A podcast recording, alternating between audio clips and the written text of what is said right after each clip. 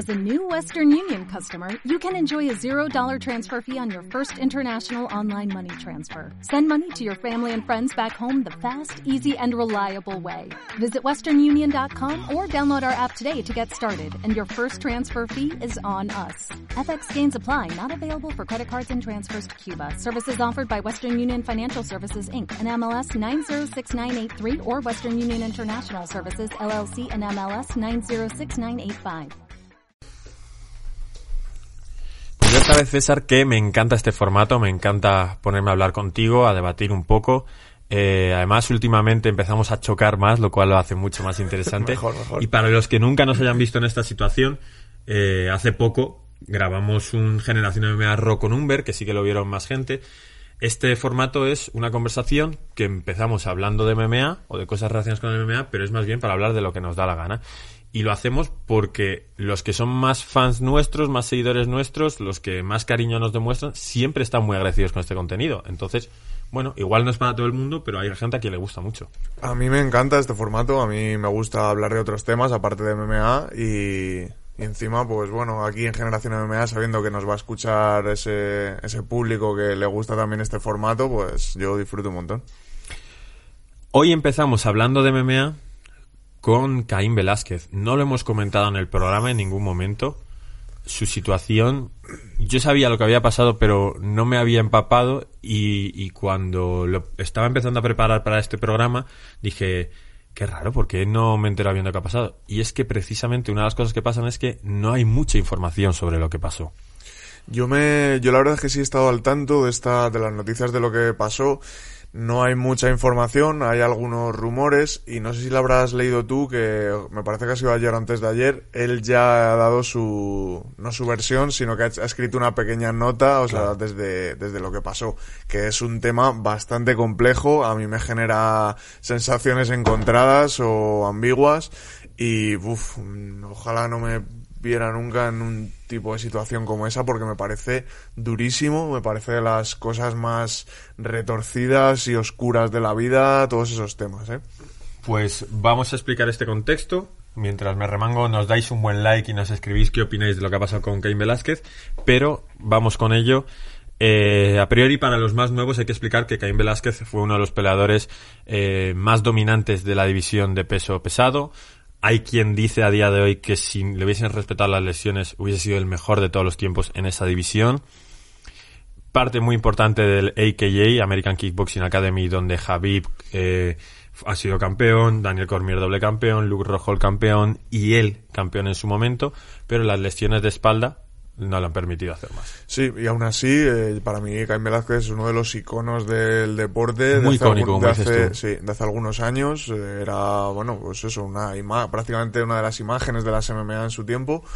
Y sí, luego por las lesiones y tal, pues fue decayendo la cosa, pero bueno, realmente todos teníamos una imagen de Caín Velázquez como un- uno de los mejores de, la categoría. Exacto. Es verdad que le faltó eh, defender más el título, tener una carrera con más peleas seguidas, pero ya decimos que, que era por dolor de espalda, sobre todo por lesiones múltiples, y eso le lleva también a que tenía que mm, medicarse mucho y fumar mucha marihuana para poder eso ya, eso ya no lo sabía yo. Sí, sí, para poder Aguantar, seguir ¿no? entrenando. Pero claro, si necesitas eso, pues para, para sobrepasar una lesión de tres meses, vale. Pero si toda tu carrera es así, tienes un problema. Sí. Y fíjate que no tenga que ver esto con lo que ha pasado. El incidente que ha habido Caín Velázquez, según tengo entendido yo, y si no me lo corriges, es que eh, de pronto le detienen porque está involucrado en un tiroteo. Y la justificación es que una persona, a la cual sí se conoce su identidad, pero no tiene ningún tipo de relevancia, eh, al parecer acus- acosó o abusó a un familiar joven de Caín Velázquez. Salió de la cárcel, ¿no? De alguna forma, no de la cárcel, de, Del juicio, o sea, fue absuelto, digamos. Sí, fue persona. absuelto y entonces eh, a la semana Caín de alguna forma lo busca y le persigue disparándole. Pues sí, esa es la noticia a grandes rasgos. Eh, se involucran pues muchas cosas, muchos factores. Algo tan eh, horrible es que se, se me retuercen las tripas de pensar ¿no? en, un, en un abuso a un menor y de que, pues eso, tú imagínate en esa situación, ¿no? De que a un- no sé, no sé si es un hijo suyo o una No, pero hija. claro, esos son los interrogantes. Hay dos interrogantes que no nos permiten hablar con más, eh, no sé, con más autoridad sobre el tema, que es que no se sabe quién es el familiar y no se sabe, creo exactamente, si fue un abuso sexual, qué fue exactamente y hasta dónde llegó. Eh, según tengo entendido, creo que es un, creo que es un hijo suyo, un hijo o una hija, eh, y creo que es algún tipo de acoso relacionado con algo sexual. No sé exactamente ni lo que ocurrió ni qué no ocurrió. También hay que tener mala pata, o sea, es asqueroso, pero para hacérselo dijo Caín Velázquez. No, ya, eso peor peso todavía. pesado pero- sanguinario de la UFC. pero vamos, eh, es una situación horrible y lo que pasó después es que en el, eh, pues eso, fue absuelto por el motivo que fuera, por falta de pruebas o por, por lo que sea, y entonces Caín Velázquez decidió hacer, tomarse la justicia por su mano. Uf, hasta cierto punto, es que mira, que no me, no me quiero ni poner en la piel de Caín Velázquez porque no quiero ni imaginarme cómo me sentiría yo, la, la rabia, impotencia y qué me llevaría a hacer eso. Entonces, eh, es muy difícil juzgar esa situación o juzgar a una persona que está bajo esa situación o bajo esa presión. Es que no sé si me podría controlar a mí mismo en ese caso y mira que soy una persona calmada. Eh, pero vamos, me retuerce las tripas solo pensar esa situación. Ahora también pienso que se equivocó, entre comillas, Caín Velázquez haciendo lo que quisiera hacer de esa forma, es decir, con un arma de fuego en la calle, con más personas involucradas. Es que lo último que he leído es que se enfrenta a una pena de 20 años de prisión. Por intento de homicidio, sí. Claro. Intento de homicidio, posesión de arma blanca, lo que le llamen como escándalo público, o sea, como que has tal. como que has puesto en peligro también a otras personas, Mm. ¿sabes? Entonces, y hasta ese, hasta cierto punto eso es, es cierto. O sea, tú si mm, vas por la calle y vas disparando a uno que te ha hecho algo, pues es que estás poniendo en peligro también a otras personas que no tienen nada que ver. Es decir, creo que hay parte de error en lo que hizo Caín Velázquez. Yo no lo juzgo porque, por eso, porque esa situación me parece una ida de pinza ¿Podemos juzgar nosotros como españoles que no tenemos nada de cultura de armas lo hecho ahí en ese caso? Es decir, igual esto en España hubiese sido un tipo persigue por la calle a otro con un cuchillo. Que no sería lo mismo. Sería, No sé. mu- sería también sería muy feo porque la imagen de una persona con un cuchillo a Sí. alguien es igual de sanguinaria, pero Sí. no es lo mismo. No causas tantas posibles bajas y todo eso. Claro, es que al final un tiroteo, eso de meter- tener involucrada un arma de fuego, pues me parece eh, incluso fuera de tono. Es decir, incluso aunque te quieras vengar de esa persona, que no lo juzgo, porque ya te digo que me parece una, una situación que pf, a saber a saber qué haría yo, ¿no? Pero aunque quieras hacer algo a esa persona fuera de la ley, digamos, creo que no tienes ningún motivo para coger un arma de fuego y ponerte a disparar a un coche en el que hay más personas encima. Claro, pero esto es un poco eh, como lo que sí que creo que he contado aquí alguna vez, una teoría que últimamente hablo mucho, que son las de las eh, líneas que vas rompiendo.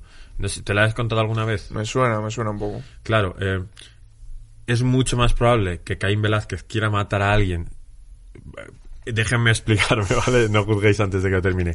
Si es un peleador de MMA que está acostumbrado a noquear gente, que el daño le parece una cosa más o menos que un puñetazo no le, no le sorprende para nada, ni le vuela la cabeza, que encima lleva un arma y todo eso, a que eh, le dispare mi hermana es mucho más probable que se den caso en de Caín Velázquez que a que lo haga mi hermana, porque cruza varias líneas rojas, o varias líneas en general.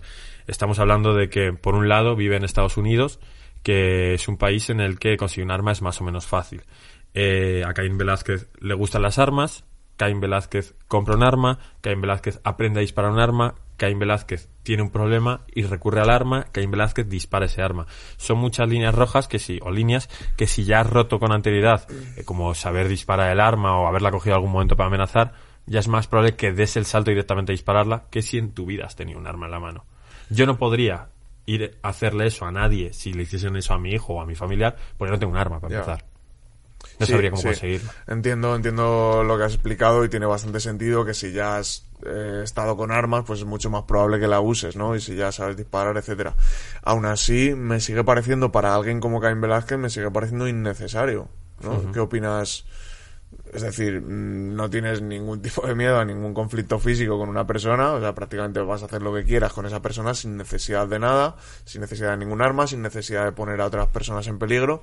Pues va, le das las tortas que le quieras dar o le haces lo que te salga hacerle, pero no necesitas... Hay dos opciones. Una que de verdad lo quisiese matar, que también te digo que sería un poco si tú quieres matar a una persona y tú tienes un arma, no es tan complicado, parece disparar, ¿no? O sea, no sé cómo se daría la situación, pero también yo te estoy hablando desde la perspectiva de las películas que he visto. No sé cómo es la situación Ah, real. No, no has matado a nadie. No me mata a nadie. Ah, bueno, y no sé cómo debe sentirse una persona el día que decide que va a matar a alguien con un arma y que le va a perseguir. Las sensaciones que tiene que tener, los vómitos que debe echar antes de coger ese arma. No sé cómo es esa sensación, que te tiemblen las piernas mientras estás conduciendo de camino a donde vas. No sé cómo se siente eso. Entonces está la posibilidad de que coge un arma porque de verdad lo va a matar o que la fuese a utilizar para amenazarle. Pero que escalona, escala, perdón, la sí, situación Se escapa con el coche o algo y así. de los nervios tal, dispara. Boom. Pues podría ser. Aún así, no le veo sentido a que coja un arma para amenazarle. ¿Sabes? Es decir, no le veo sentido a que. A que coja el arma en general. Pues ahora que lo pienso, es precisamente porque somos españoles. Si nosotros pensamos, esta persona tiene un arma y yo me voy a presentar en su casa, yo tengo que llevar un arma. Pues mira, eso, eso sí tiene sentido. Eso sí tiene sentido. De que voy a, voy a casa de esta persona o a su coche o no sé qué, voy a, voy a amenazarle y tal, a lo mejor tiene un arma, entonces me llevo yo la mía. Eso Exacto. sí puede ser y es algo que no... Y ahí, es que aquí en España, como tú estás planteando, pues, lo peor que te puede sacar es un cuchillo y aún así voy con Caín Velázquez antes que con un hombre con un cuchillo. Ya. Pero si ahí, mira, eh, lo de la segunda enmienda de Estados Unidos, que es el derecho a poseer armas, que en principio lo hacen para que los ingleses colonos puedan tener armas ahí, es una auténtica barbaridad. Entiendo los argumentos que dan los que lo defienden, no los comparto para nada, pero bueno, entiendo que como cualquier tema eh, de debate Tiene existe su- porque, sí. porque no es sencillo Sí. seleccionarlo. En mi caso lo veo totalmente lógico, en el caso de los eh, a favor de tener un arma lo ven totalmente lógico. Eh, la segunda enmienda se escribe en una época en la que el 17% de las constituciones de todos los países permitían tener un arma. A día de hoy solo hay tres constituciones en todos los países del mundo, que son la de Honduras, México y Estados Unidos, que permiten tener un arma. Igual es un tema de si consideras a Estados Unidos como el país referente para toda la cultura occidental y eres el único, junto a México quizás, de los países occidentalizados que las tiene, algo estás haciendo mal. Yo creo que ya no lo, no lo pueden revertir. Eh, yo creo que está tan arraigado lo del uso de armas en Estados Unidos que el que saliera ahora un político diciendo que lo va a echar para atrás, yo creo que es que ya es que eh, para se mí es un tema todo el mundo encima. para mí es un tema un poco como la monarquía aquí en España. ¿Sabes? O sea, son temas que No se pueden tocar, como que no se puede tocar, ¿no? Y, que- y probablemente incluso los más monarcas digan, a ver, la realidad es que a mí me da un poco igual tener un rey o no, probablemente digan, a mí no me influye tal, pero es una cosa que me representa a mí, sé que lo que lo quieren tocar son los que no están a favor de la monarquía, que son los que est- están normalmente en contra de mis ideas políticas, o sea, es un tema más Sí. político. Sí, es, más si se quitan, ¿no? ganan los demócratas a los republicanos, ¿sabes? En este caso. Otro dato, cuatro de cada diez personas en Estados Unidos admite tener un arma que lo normal es admitirlo, pero hay muchas armas que no se admiten porque no te interesa que, sabe, que la gente sepa. Claro, tú imagínate que tú o yo tuviesen un arma y, sali y vamos al metro y te juntas con 40 personas en un vagón y 20 de ellos tienen un arma. No lo llevan, no la llevan en ese momento, pero tienen un arma en su casa. El- las escal los conflictos escalan de una forma distinta.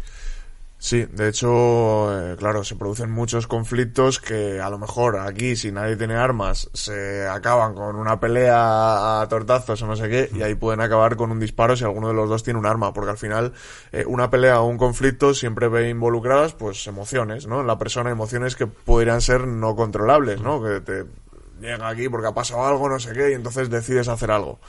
Esa es la diferencia entre tener un arma o no tenerla. Es Exacto. decir, tú pasas, puedes pasar por un momento de eh, enajenación por emociones Mm. y entonces si no tienes un arma, a lo mejor das un tortazo o, das, o le escupes a uno o lo que sea o le O insultas. coges un tal, no sé qué, pero acabas haciendo daño de contusión que suele ser Claro. menos eh, agresivo Claro, que el y de si herida. tienes un arma en tu bolsillo o en tu casa o en tal, pues a lo mejor en esa enajenación usas ese arma. Entonces, claro, la diferencia del resultado es abismal. Aunque la enajenación haya sido la misma o los motivos hayan sido Mm. los mismos, el resultado cambia mucho. Por otra parte, los que lo defienden Pues claro, dicen, ¿por qué no voy a tener yo un arma en mi casa para defender a mi familia? Porque los ladrones tienen armas, entonces ¿cómo no voy a tener yo un arma, no? Claro, yo en ese momento pienso que eh, sí que creo que se podría eliminar las armas de Estados Unidos y que creo que se eliminará de alguna forma, pero que tiene que ser, no puede ser un proceso de mm, bajada escalonada como pretende hacer Biden, que quiere irlas quitando un poco a poco, que es como la guerra que puedo ir ganando poco a poco para ganar a los republicanos en este sentido, sino que tendría que ser quitarlas del todo, porque si las vas quitando poco a poco sigues manteniendo la posibilidad de como ellos tienen un argumento que dicen, claro, pero si la gente de ley, la gente buena que respeta la ley tiene un arma, no pasa nada, eso es bueno. Si nos quitas a los buenos las armas y solo la tienen las que sean los malos, nos exacto. hacen daño. Claro, la idea sería que ver un puto arma de Estados Unidos fuese motivo de la policía ir ahí a preguntar este arma de quién es, tal. No que fuese como, no, no, yo en este momento soy bueno porque no estoy utilizándola para hacer mal. Mañana ya veremos, ¿no? Claro, entonces yo sí creo que hay que quitarlas totalmente de golpe por eso. Que es verdad que durante un periodo de tiempo pasaría una cosa, que es que la gente que no tiene claras las armas tendría armas y durante un periodo de tiempo, que me imagino que sería escaso, podría utilizarlas sabiendo que el resto de gente no van a tener armas.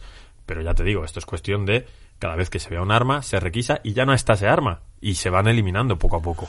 Eh, pues sí, opino. A ver, yo lo que opino es que las armas van a existir, eso no, no, se van a, no se va a acabar, pero se pueden hacer unos controles más o menos estrictos, pues como los que pueda haber aquí en España o en otros países, que es un registro de armas, un registro de la persona que las tiene, dónde las tiene, y que fallar a esos registros tenga penas muy altas, de, de cárcel, de multa o lo que sea. Claro, pero ahí siempre tienes a las personas que lo fallan por imprudencia y, claro, y dices, de verdad, voy a meter a alguien 10 años en la cárcel o lo que sea, o la multa que se te haya ocurrido solo porque rellenó mal un formulario o porque no presentó esa cosa. Entonces ahí es donde la ley no te va a permitir jugar con eso, yo creo. Bueno, a ver, eh, si no recuerdo mal, que si hay algún abogado que nos lo ponga en los comentarios, eh, creo Hombre, que... abogados tiene que haber, porque Bueno, en todos lados te- igual tenemos 500 fans abogados, ¿sabes? O sea, Pues alguno de esos 500 que lo ponga. Yo creo que la que tener un arma, la tenencia de armas, creo que está penada con seis meses de cárcel, me parece. Eh, joder, simplemente ¿cómo sabes tanto que has querido hacer? ¿Qué actividad delictiva tienes la, la, la película, ya ves tú, lo que el sello de arma, que no he cogido ni, no cojo un cuchillo ni para cortar un filete, ¿sabes? Así que, ya ves tú lo que sé de armas. Eh, pero me parece que sí, que la pena de tenencia de armas son unos seis meses de cárcel. Aquí en España, ¿no? Aquí en España. Eh, entonces, bueno, pues me parece un buen motivo. Pero una- por seis meses de cárcel no vas a la cárcel. Ya, bueno, ya lo sé. Pero ya es eh, un. Ya, no sé, me parece una pena. Eh, pues, yo sé, una pena impuesta por una cosa que no.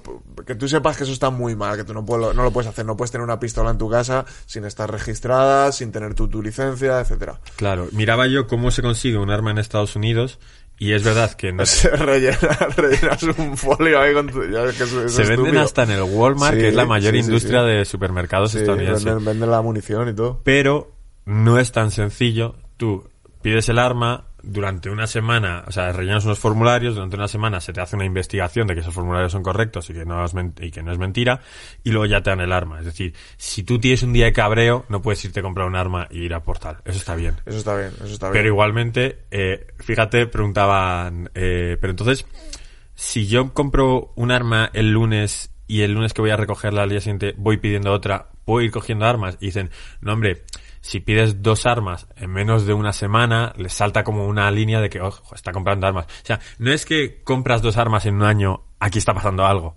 Es mientras no las compres la misma semana o las mismas dos o tres semanas, no saltan las alarmas. Ah, bueno, vale, no, no pasa nada. Claro, una, una persona engañada a la que un- les pagan dinero por vender armas, imagínate que le engañan suficientemente bien, le cogen las armas, o sea, no digo un engaño tonto, es de estafas a una persona para que se piense que te está, está suministrando armas a algo legal y que las esté suministrando a algo que lo va a ilegal, le cae todo el pufo a esa persona y tienes 50 armas libres por ahí circulando.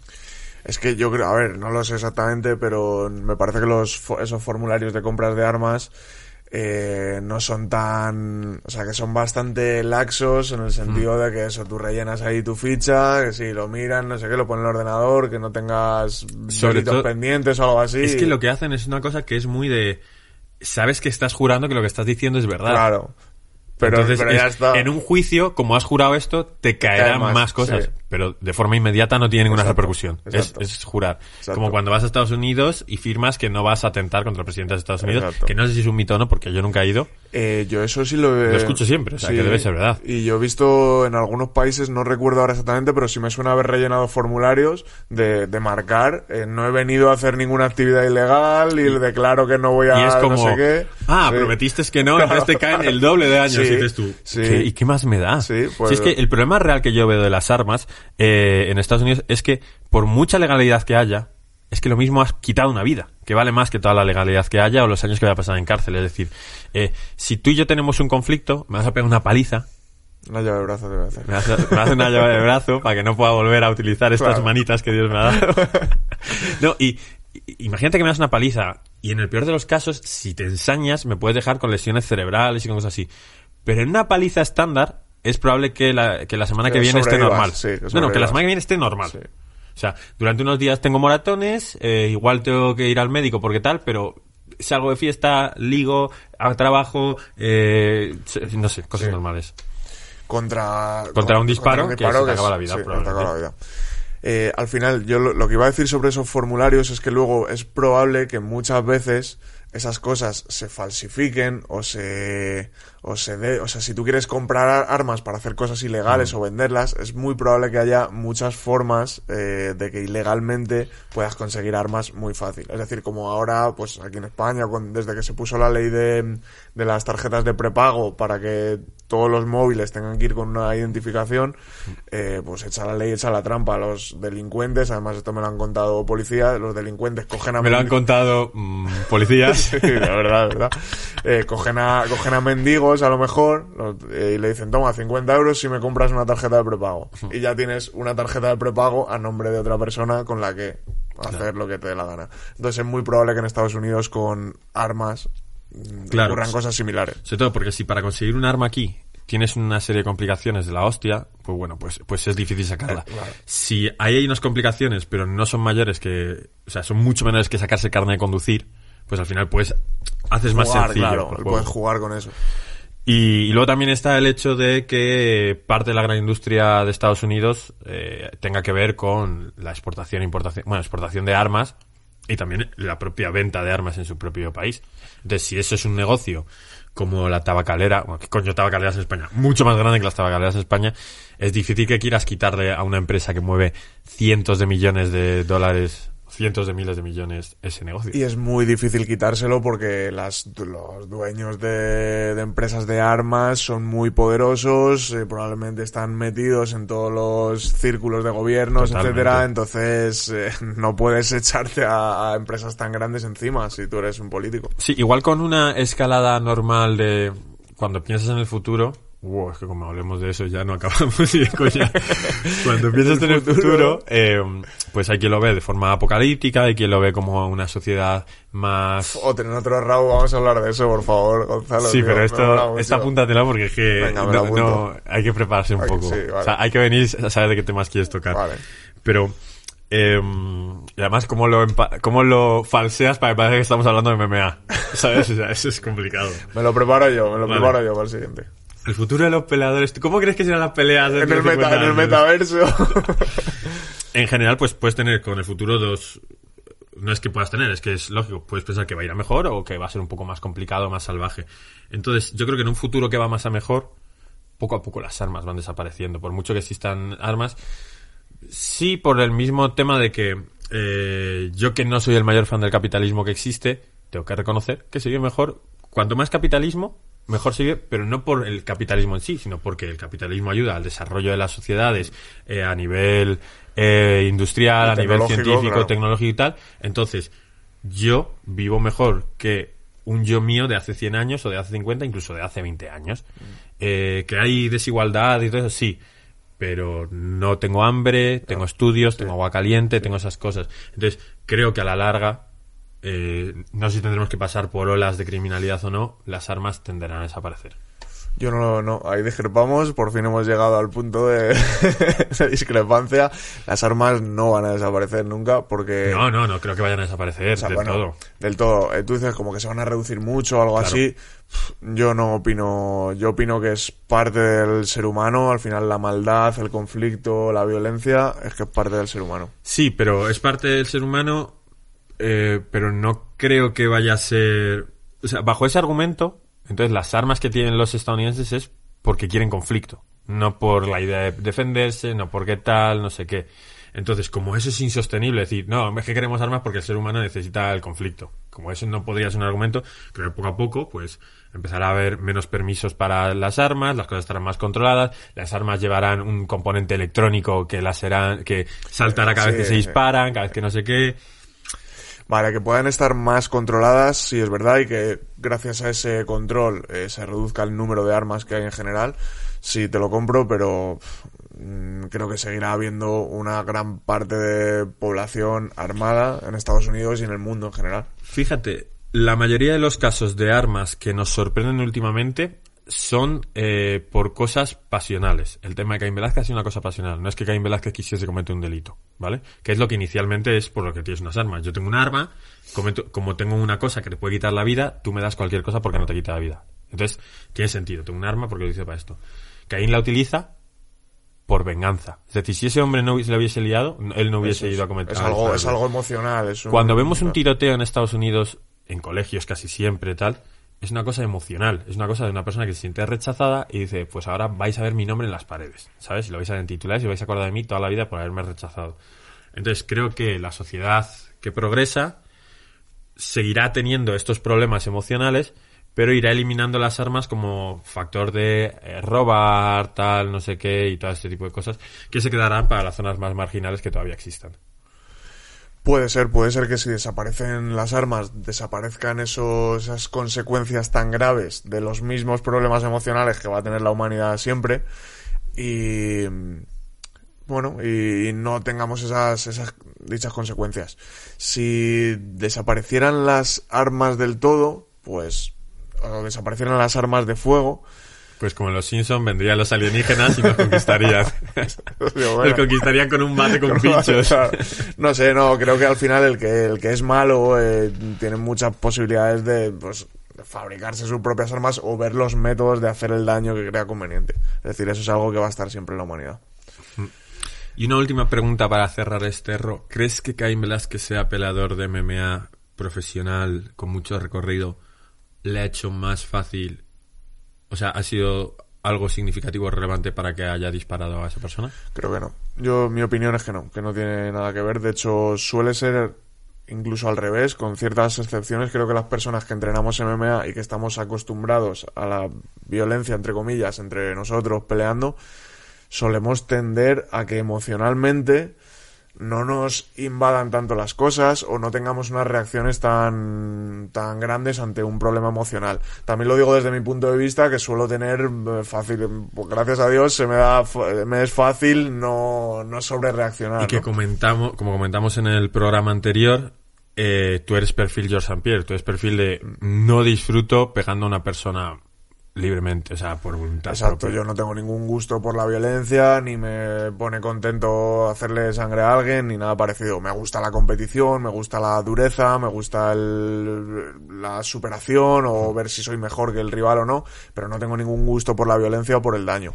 Que dentro de las MMA haya personas así, no, no solo no te lo niego, sino que te lo afirmo, que las hay personas que les, que les gusta, que disfrutan de la violencia. Aún así, te digo que por experiencia la mayoría somos, son personas que, que solemos tender a que no nos gusta el conflicto en general y no reaccionamos más de la cuenta ante una Sobre todo los, situación. los que llevan entrenando más de tres años, por ejemplo. También te digo, hay de todo. Hay gimnasios Hay todo, marrulleros sí. que si están viendo de ese gimnasio 10 personas este programa dirían que esto no tiene ni idea que están diciendo. Y hay otros gimnasios en los Sí. que todo es paz y armonía. Entonces depende del gimnasio. Y además, lo que es flipante es que eh, siempre te van a entrar gente marrullera en todos los gimnasios, pero algunos o se reforman o simplemente ven que no es su estilo. Sí. Pero eh, los gimnasios marrulleros tienden a, a atraer a gente marrullera. Porque es como, hostias. Claro que Me sí. mola el rollo, claro, Somos duros, claro. tío. Y el otro Me día le pegaste a no sé sí. quién, tal, no sé cuánto. No, Sí. tío, en la calle con la mano abierta, pum, tal cual. Eso al final es, en gran parte, es la energía del entrenador lo que atrae a su alrededor gente similar. Sí, si el entrenador eh, les alienta en vez de frenarles, Claro. buah, eso es- y al final ese tipo, gasolina ese- ese tipo de gente se, se junta ahí. Si yo, por ejemplo, estoy dando una clase y viene un alumno nuevo marrullero y después de la clase me cuenta, pues el otro día le pegó una torta a uno y yo le miro raro, él ya se va a sentir raro. Claro. Y entonces, o bien lo que dices, o bien se reforma y se transforma y se replantea, joder, ¿qué estoy haciendo? Joder, ¿por qué a mi entrenador me mira raro cuando le cuento estas cosas? O bien coge y se va a otro sitio donde cuando cuente eso le diga al entrenador, ah, sí, le pegaste, pero bien, pero sangró. Entonces... Eso se no se hace así, se hace así, Claro, tal, no sé qué. Al cuerpo, al cuerpo, que deja menos marcas, tal. Claro, ese tipo de cosas. Pues yo sí creo que eh, lo que hizo Caín Velázquez pudo eh, tener algo que ver con que sea peleador, pero no creo que sea los peladores hacen esto, los que no son peladores, ¿no? Es decir, me puede decir alguien, pues este chaval o esta chica que mató a tanta gente no era peleadora y lo hizo, ya, ya. Digo que creo que siendo peleador existe una pequeña posibilidad más de que hagas estas cosas. Ahora te lo explico. Y también, una de las cosas que piden cuando haces una, cuando te compras un arma en Estados Unidos es que digas que no, que no tienes adicciones en el pasado de nada, ni cosas de depresiones mentales. En este caso, Caín Velázquez, como hemos dicho, adicción a tal, y probablemente por esas adicciones, bueno, no sé si adicción se llama, pero eh, uso recurrente de, para los dolores, y no sé si por ese uso de cosas también puede que algún problema de carácter mental leve, no sé la vida personal de, de Caín Velázquez, tampoco sé si tiene o no, pero sí que tiene ese tipo de cosas. Y y te dicen que no las puedes, si, si firmas este papel, te van a mirar que es verdad que no tienes ningún expediente Antecedente. antecedente de esto, y entonces la puedes coger. No sé si Caín Velázquez ese arma la compraría antes, después de, de todas las medicaciones que ha tomado, o si simplemente no está registrado como lo que, que lo tiene.